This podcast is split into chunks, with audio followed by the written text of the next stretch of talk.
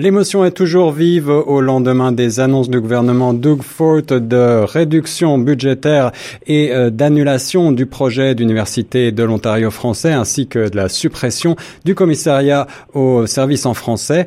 Euh, pour en parler et pour réagir sur ces annonces, j'ai le plaisir de rejoindre au téléphone Madame Nathalie Desrosiers, députée d'Ottawa-Vanier. Bonjour Madame Desrosiers. Bonjour. Euh, tout d'abord, j'aurais aimé euh, en quelques mots que vous puissiez euh, réagir justement à chose sur ces déclarations et j'aimerais avoir votre sentiment. Je pense qu'on est on est choqué. C'est une c'est une véritable attaque sur le fait français en Ontario parce que le, le poste de commissaire était un poste qui garantissait l'exercice des droits des francophones, leur accès aux services en français et donc sa disparition euh, c'est vraiment une perte euh, au niveau non seulement symbolique, mais aussi une perte au niveau d'avoir une voix forte à, euh, à Toronto, à Queens Park. C'était un agent du Parlement qui maintenant est, tout le fait français, toutes les plaintes françaises sont vont être, englouties dans le, bureau beaucoup plus large de, de l'ombudsman. Alors venant de la francophonie canadienne, les critiques euh, pleuvent sur le gouvernement Ford actuellement, que ce soit sur les réseaux sociaux ou euh, partout euh, dans les médias francophones. Est-ce que vous avez le sentiment qu'il s'agit pour le gouvernement Ford d'une véritable guerre ouverte contre la francophonie? Je pense que euh, c'est une grave erreur, selon moi, ce qu'ils ont fait. Euh, ça n'a pas beaucoup de sens. Euh, si c'était pour économiser des sous, ben vraiment, ça économise pas grand-chose, là, parce que c'est finalement le poste d'une personne qui est aboli. Et, et mais le, le coût pour la francophonie est, est, beaucoup plus grand. Et je pense que c'est normal que les gens veulent qu'il retourne sur sa décision et qu'il qu'il révise un peu ses, ses positions à cet égard-là. Et sur le, euh, je pense que euh, c'est pas fini ce dossier-là. Euh, je pense que les gens vont se mobiliser.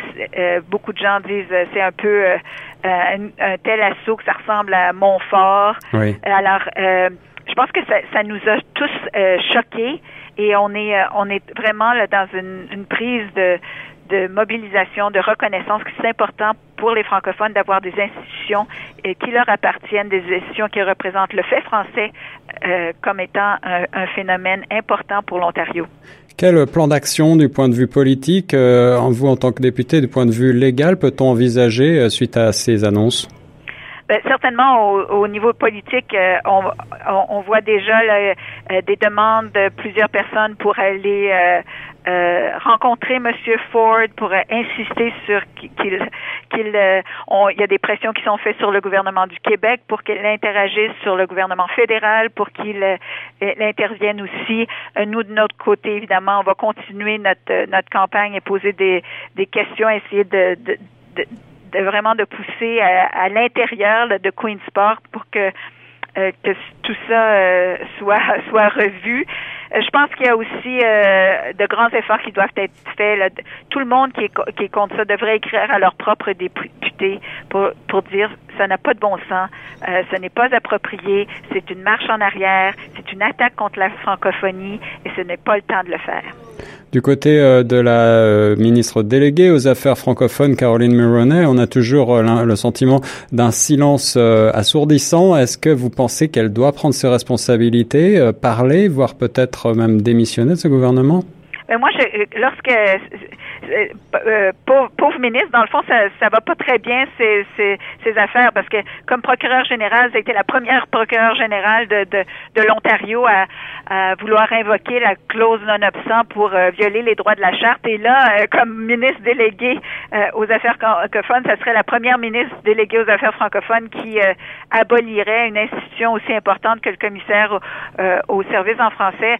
Alors, je pense que son, absence euh, dit bien que peut-être ça ne vient pas d'elle, que ça vient du premier ministre, mais Euh, elle a des choix à faire, c'est ses responsabilités et, euh, elle devrait certainement euh, menacer de démissionner ou retourner voir le premier ministre pour qu'il revoie sa, sa, position. On compte sur elle, c'est pour ça qu'elle est ministre, c'est pour qu'elle prenne ses responsabilités.